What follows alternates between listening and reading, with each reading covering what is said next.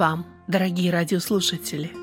Вы слушаете радио Зегенсвелле «Волна благословения» радиопередачу. В ней вы услышите проповеди на разные темы.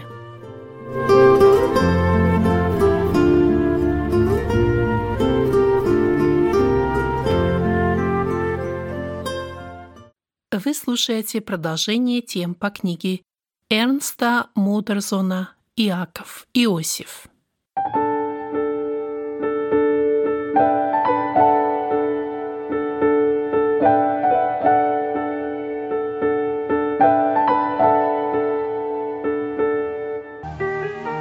Счастлив ли ты? Если же все-таки несчастлив, то это зависит не от твоих обстоятельств. Это зависит от того, что ты не проводишь жизнь присутствии Божием, перед очами Господа. Ты не черпаешь из Его полноты благодать на благодать. Отдайся твоему Господу еще полнее. Открой Ему свое сердце, посвяти Ему свою жизнь, и ты узнаешь, как быть счастливым и как делать других счастливыми. Иосиф показал, как можно быть счастливым. Но мы можем еще чему-то научиться, а именно искусству делать других счастливыми. Не сказано ли в книге «Бытие» «И увидел господин его, что Господь с ним, и что всему, что он делает, — Господь в руках его дает успех. И он поставил его над домом своим, и все, что имел, отдал на руки его. Патифар испытывал успех во всем, что имел, и во всем, что делал. Но этому успеху содействовал Иосиф. Поэтому мы можем научиться у Иосифа, как делать других счастливыми. Иосиф не принадлежал к тем, кто в мыслях своих жил только прошлым, постоянно размышлял о том, что раньше все было совершенно иначе. Полезно ли это? Дарует ли это кому-либо преимущество? Нет, никому. Так только ослабляют действительность настоящего, сожалея о прошлом. Многие вдовы поступают именно так, думая только о том, что некогда было совершенно иначе, и потому дети их лишаются присмотра и опеки матери. Иосиф жил настоящим. Он не думал с болью, со вздохами «некогда было так». Он говорил себе «сейчас я раб в доме Патифара. Задача моя — верно служить моему господину». С большой верностью и добросовестностью он посвятил себя даже самому малому и ничтожному служению, которое ему следовало исполнить. Очень скоро господин его обратил внимание на его верность. Такого раба у него еще никогда не было. А за что бы ни принялся Иосиф, во всем у него был успех ибо у него был сокровенный источник силы, из которого он черпал. Очевидно было, что Иосиф пришел в дом Патифара с благословением и счастьем. Бог признал служение Иосифа. Он воздал Патифару благом за то, что он принял в свой дом Иосифа. Да и не могло быть иначе. Тот, кто действительно находится в искренней живой связи с Господом, тот становится благословением для окружающих. От него исходит влияние, независимо от того, знает ли он об этом и хочет ли он это. Путь к тому, чтобы быть счастливым, состоит в том, чтобы в ежедневной жизни, в доме, на работе находиться во внутренней связи с Господом. Чтобы из этой связи извлекать силу для хождения с Богом и пред Богом. Это производит впечатление и сегодня, как и во дни Иосифа. Я желал бы, чтобы ты и все дети Божии жили так, чтобы у всех оказалось живое впечатление о славе общения с Богом. Я умоляю тебя ради Иисуса, ради необращенных душ в твоем окружении, докажи свою веру в жизни будней, чтобы твоя жизнь, как и жизнь Иосифа, раскрыла блаженное искусство, как делать других счастливыми.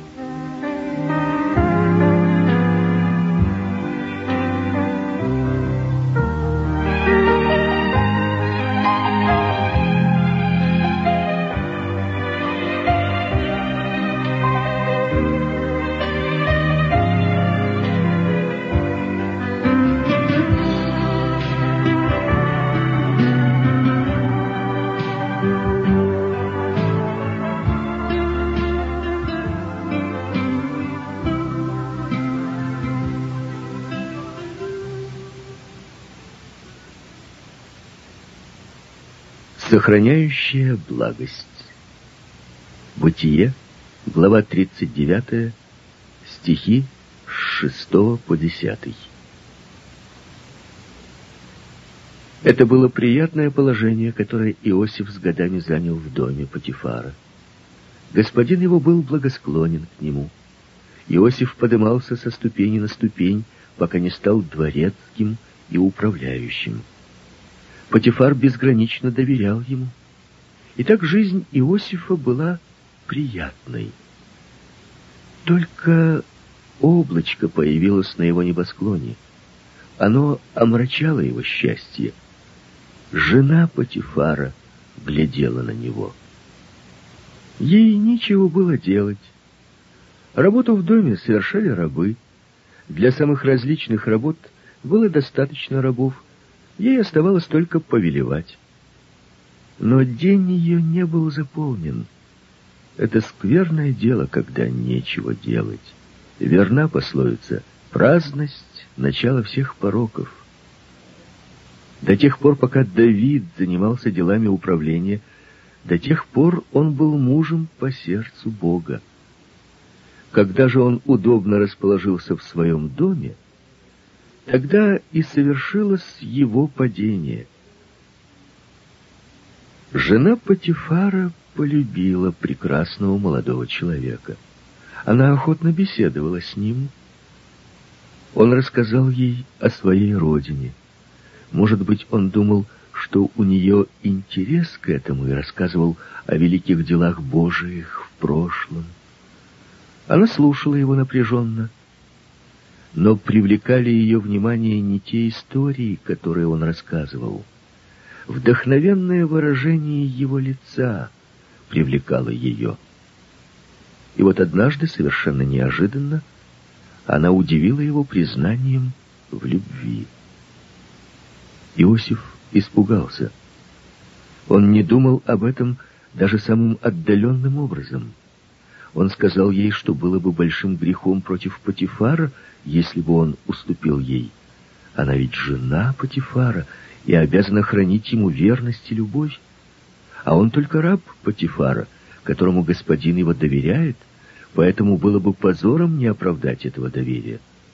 Кроме того, это не только грех против Патифара, это и тяжелый грех против Бога, а это для него еще важнее — как же сделаю я сие великое зло и согрешу пред Богом? Как хорошо, что уже в молодые годы Иосиф пришел к решению лучше умереть, нежели согрешить. Что бы случилось сейчас с Иосифом, если бы он не придерживался этого правила? Он погиб бы в это время искушений. Жена Патифара окружала его своими обольстительными кознями. Она ежедневно обращалась к нему с этим предложением. Должно быть, Иосиф часто стоял на коленях своей горнице, чтобы умолять Бога о силе для победы. Как он искренне, должно быть, боролся. «О, Боже, помоги мне! Я погибну, если ты не поможешь мне!» Иосиф был молод. В его жилах текла горячая кровь, а жена Патифара располагала всеми кознями обольщения, чтобы достичь цели. Поэтому у Иосифа не оставалось иного пути, как в молитве ухватиться за Господа. Он не решался положиться на собственные принципы и силу. Он знал, что и самые лучшие принципы лишены силы, если их пожирает, как тоненькую ниточку, огонь страсти. Многие уже пытались оглядеться в искушениях на собственные принципы. Они уповали на собственные силы и оказались посрамленными. Если до сих пор ты старался бороться с искушениями собственными добрыми намерениями и прекрасными принципами, не делай этого более. Так ты не придешь к цели. Собственными силами мы ничего не сделаем, мы только вскоре погибнем. Искушение нельзя прогнать посредством нескольких добрых намерений. Он князь и сильный. Великая сила и обилие коварства — это его страшное оружие. Это верно. Так можем ли мы чего-либо достичь в борьбе против этого князя тьмы посредством нескольких добрых намерений? Никогда. Слава Богу, что нам не нужно бороться с ним собственными силами. Мы терпели бы только печальное поражение. Послание к евреям побуждает нас приступать с дерзновением к престолу благодати, чтобы получить милость и обрести благодать для благовременной помощи. Да, имеется благодать для благовременной помощи. О, когда же помощь своевременно? Перед согрешением или после? и после согрешения имеется благодать. Но это прощающая благодать. Своевременная помощь — это помощь перед согрешением, в час искушения. Своевременная помощь дарует сохраняющую благодать. Почему многие не принимают во внимание эту сохраняющую благодать? Почему так много падений среди детей Божиих? Потому что они еще много уповают на себя. Сохраняющей благодатью считается только тот, кто молится о своевременной помощи, кто глубоко убежден в том, что он не совершит и шага на узком пути, если благодать Господа не будет сопровождать до конца. Сохраняющей благодатью считается лишь тот, кто основательно пережил внутреннее банкротство, кто пришел к познанию «я ничего и не могу ничего, от меня и от моей жизни нет ничего на этой земле». Пришел ли ты уже к этому познанию? Сокрушил ли уже Господь твое упование на самого себя, как Он сокрушил сустав бедра Иакова в ту ночь, у Иовока? Пришел ли ты уже к познанию собственной неспособности и негодности? Тогда правильно воспользуйся благодатью. Тогда, как требует этого Петр, возложи свою надежду на благодать. До сих пор ты уповал на самого себя и свои принципы. Этот недостаток может восполнить благодать. Благодать Божия — кровь Христа обращает все во благо. Кто обанкротился, кто перестал уповать на себя, кто уже ничего не ожидает от себя, тот возлагает все упование на благодать. Тот начинает всякий день словами «О Господи, вот передо мной опять день» со своими задачами и требованиями, со своими искушениями и опасностями. Как я проживу его? Господи, я поручаю себя Твоей благодати, которая сохранит меня от зла. Тот, кто начинает свои дни и так проходит их, кто совершает свою утреннюю молитву сознанием «я ничего не могу», но я уповаю на Тебя, Господи, тот обретет благодать для своевременной помощи. Тот обеспечит себе помощь и руководство Господа во всех положениях, в которых окажется. Тот останется в молитвенной связи с Господом. Это испытал Иосиф. Он доверился благодати Божией, и благодать Божия сохранила его и провела его с победой через это тяжелое и опасное время. Благодать Божия хочет сохранить и нас. Мы только должны разрешить ей сохранить нас. Мы должны всецело возложить свою надежду на благодать. Поступаешь ли ты так? Если ты поступаешь так, тогда ты превратишься в нечто во славу его дивной благодати.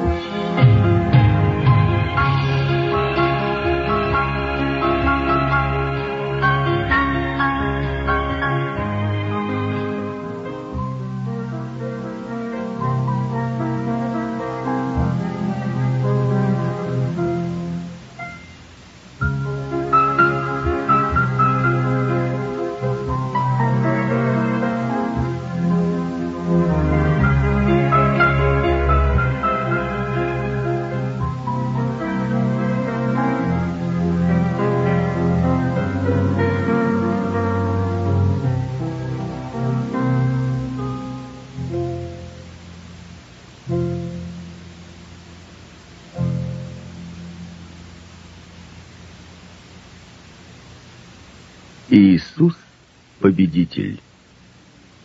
Бытие, глава 39, стих 10. Искушение становилось очень опасным, так как ежедневно повторялось. Во время первой атаки искушение отражено, но если оно будет повторяться ежедневно, то Иосиф, может быть, устанет, наконец, как Самсон, уступивший Далиле – о, враг исполнен злого коварства. В течение всех тысячелетий, что человечество существует на земле, он не делал ничего иного, как только изучал род человеческий. Он вполне точно знает, как уловить каждого человека и привести его к падению. У одного слабое место в том, что он не может смотреть на деньги, которые он может взять. Другой же может проходить мимо них. В этом нет для него опасности. Ему даже не приходит мысль, что он мог бы присвоить их. Тот же, у кого это слабое место, чувствует, что какая-то магнитная сила влечет его к деньгам. Таким было слабое место Иуды.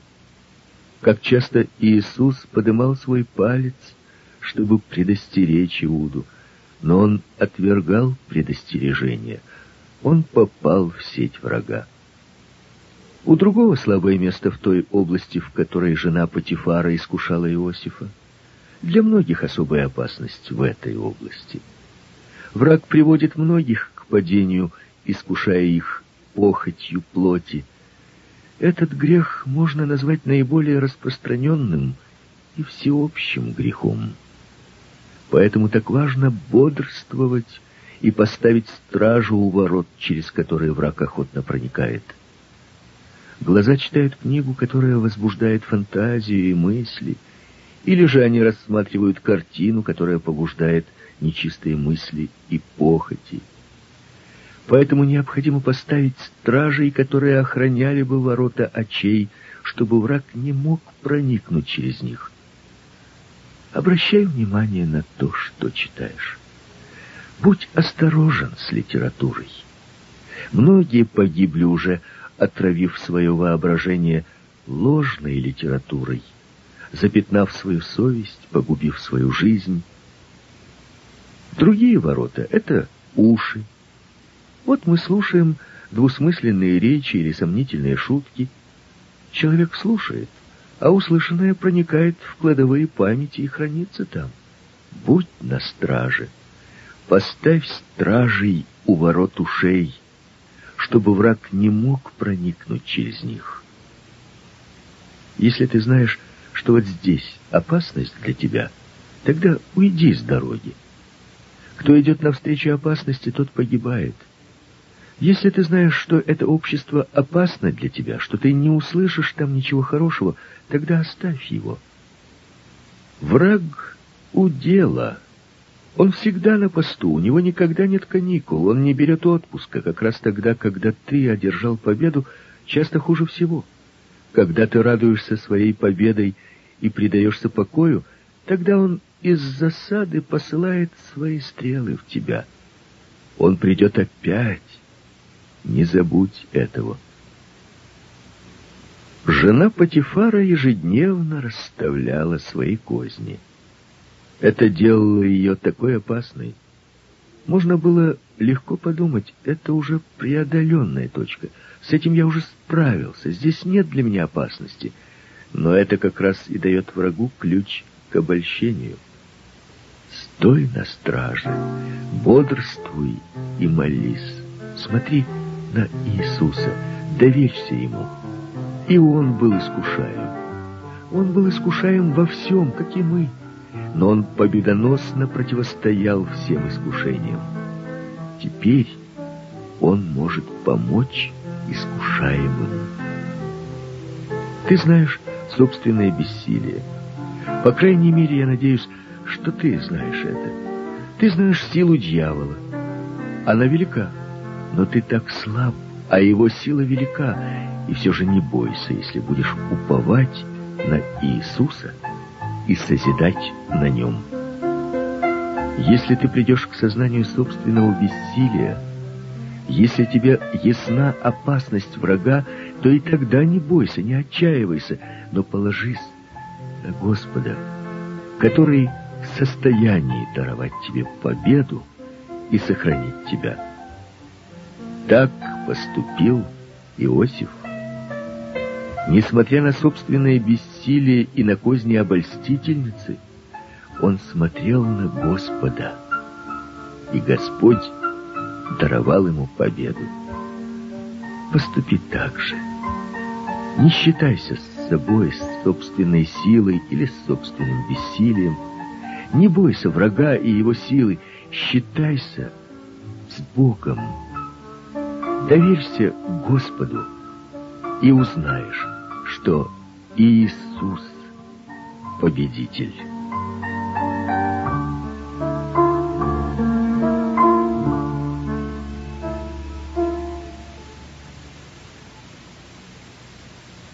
Критический день. Бытие, глава 39, стихи с 11 по 20. В эти критические дни и недели Иосиф впервые болезненно осознал, что он раб.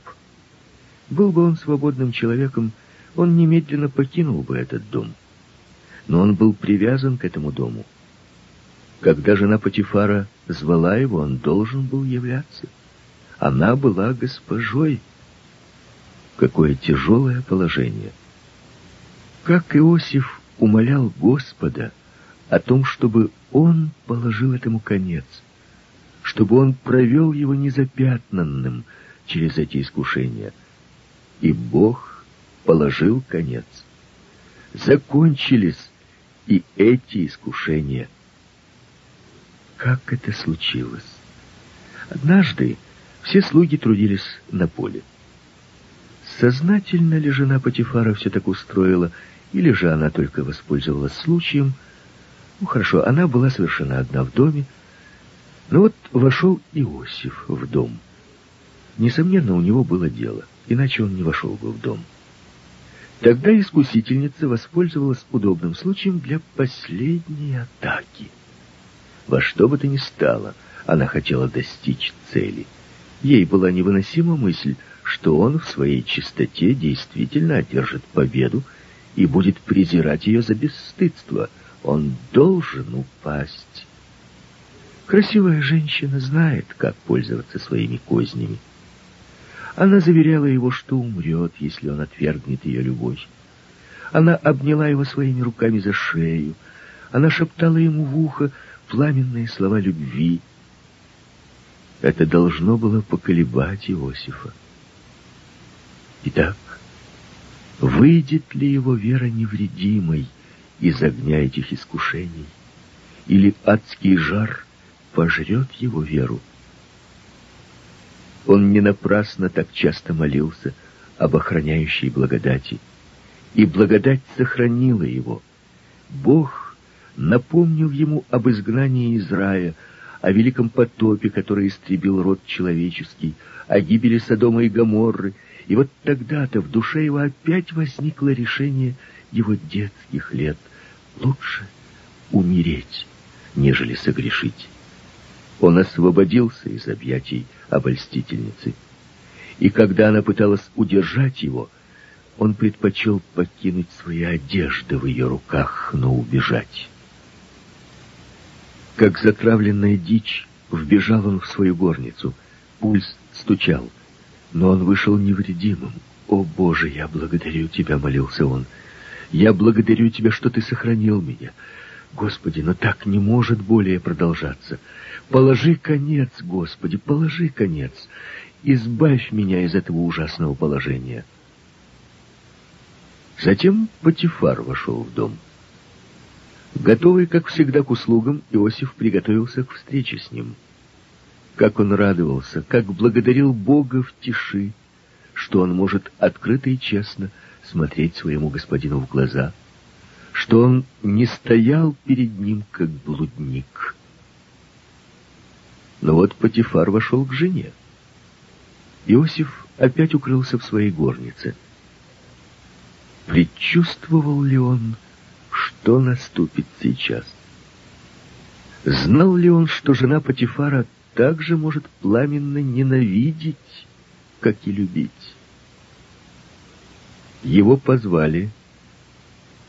Патифар стоит. Его Иосиф никогда не видел таким.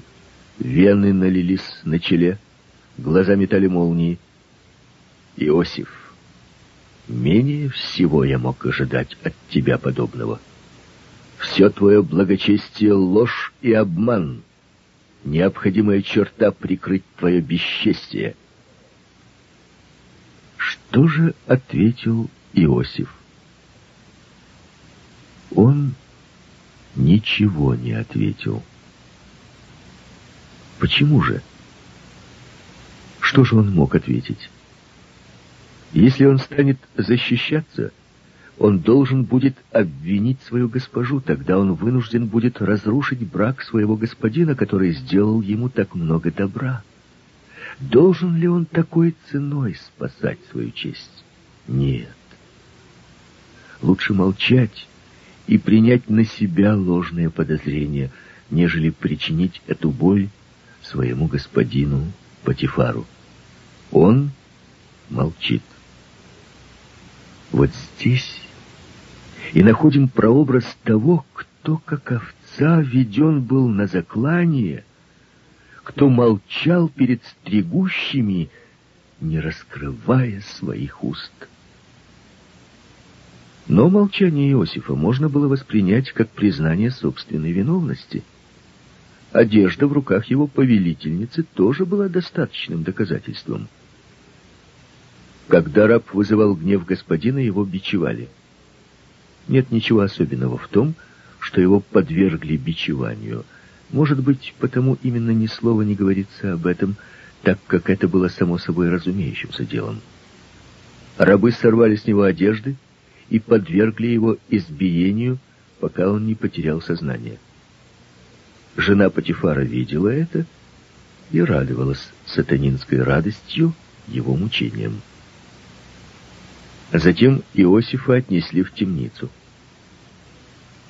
И Бог допустил это? Да, Бог допустил. И это праведный Бог?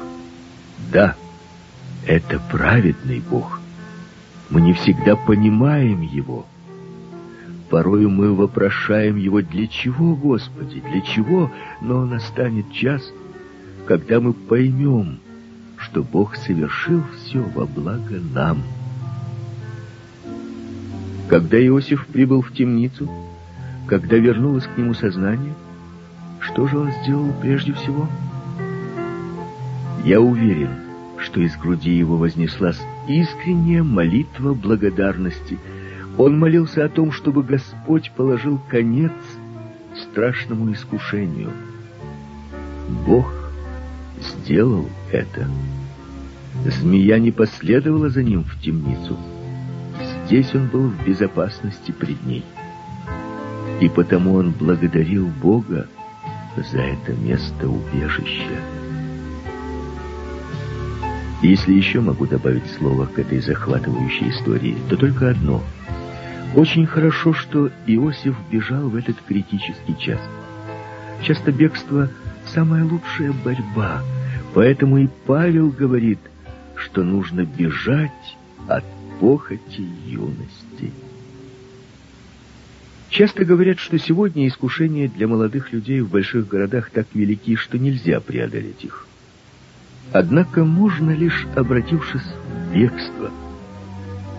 Кто посещает места мирских похотей, конечно, не победит искушений. Но тот и не убежит. Он ищет опасностей, он ищет грехи. Хочешь ли победить? Хочешь ли одержать победу в искушениях и опасностях? Тогда беги, не вступай в борьбу с силой искушений. Сойди лучше с дороги. И если твои товарищи будут насмехаться над целомудренным Иосифом, я умоляю тебя ради твоей души, ради твоего Спасителя, беги.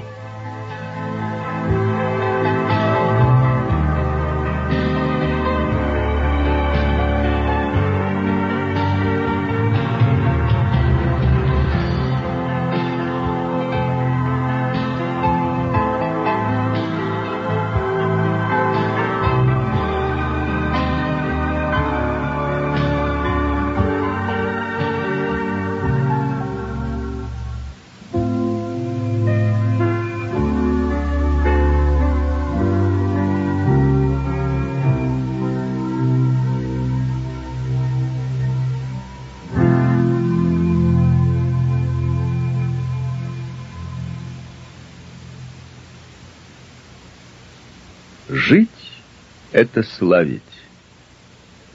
Бытие, глава 39, стихи 21-22.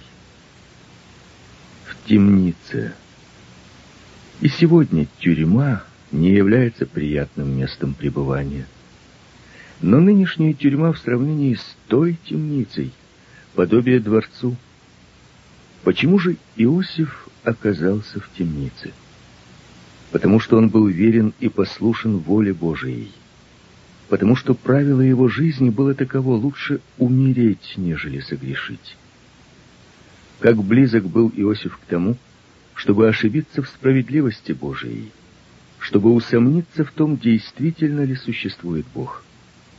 Ибо если существует Бог, то как же он может допустить такую вопиющую несправедливость? Говорил ли так Иосиф.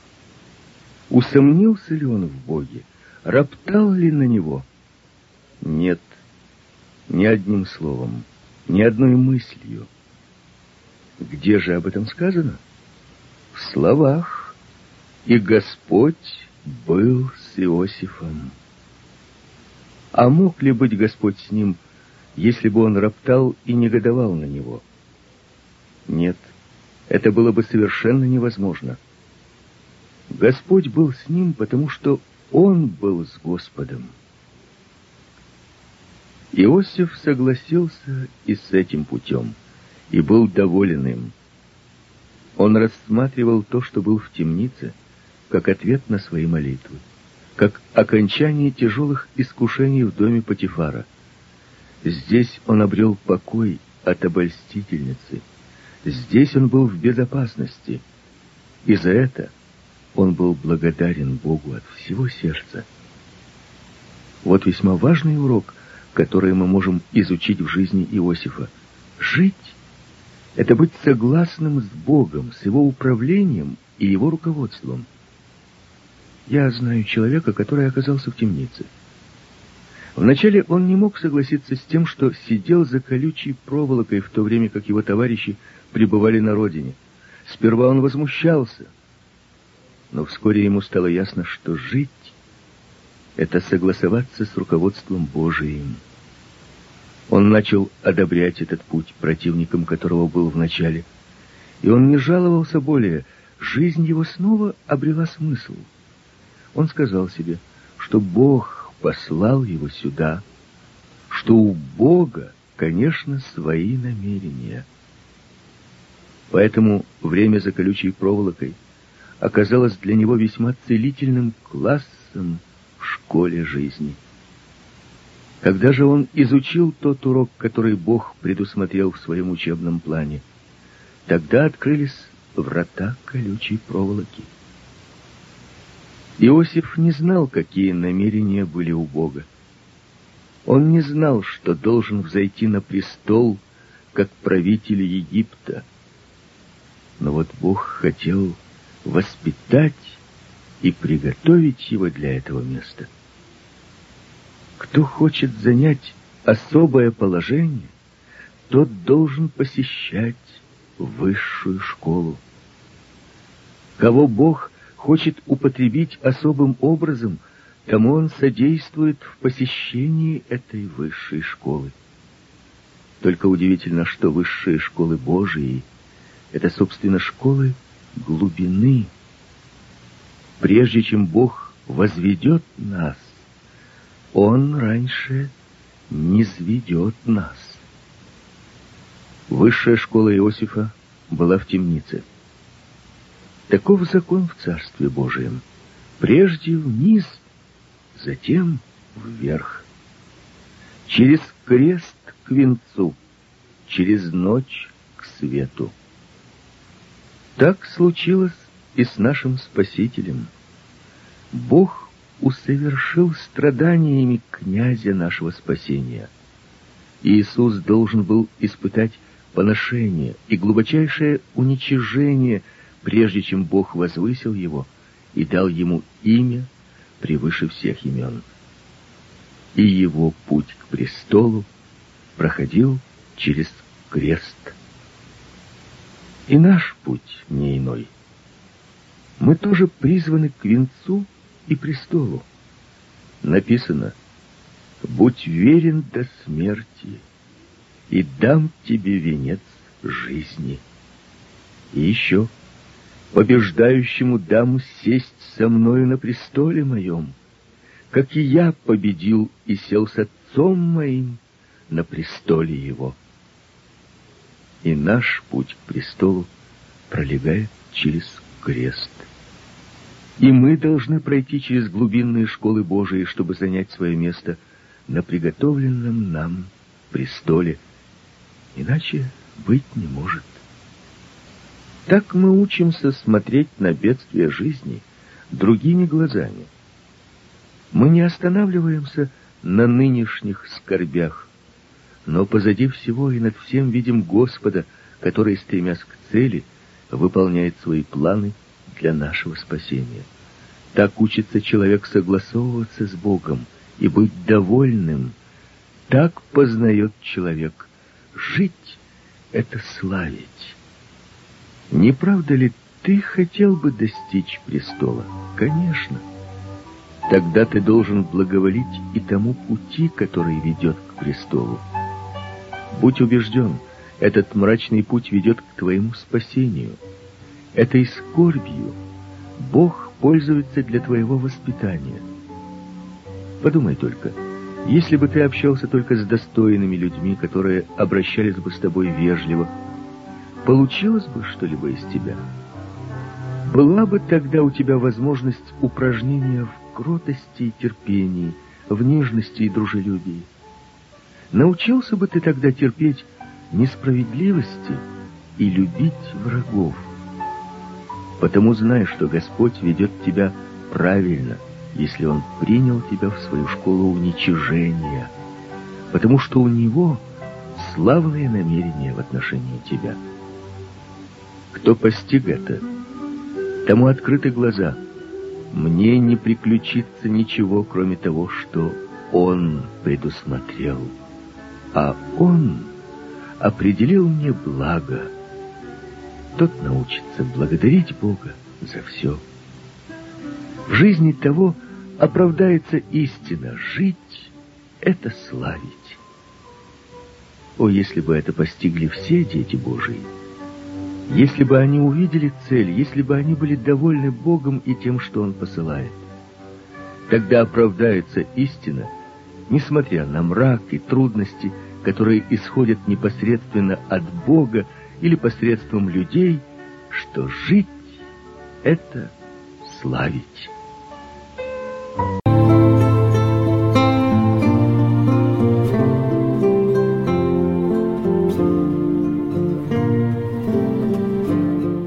Вы слушали радио Зекинсвелле «Волна благословения», город Детмалт, Германия.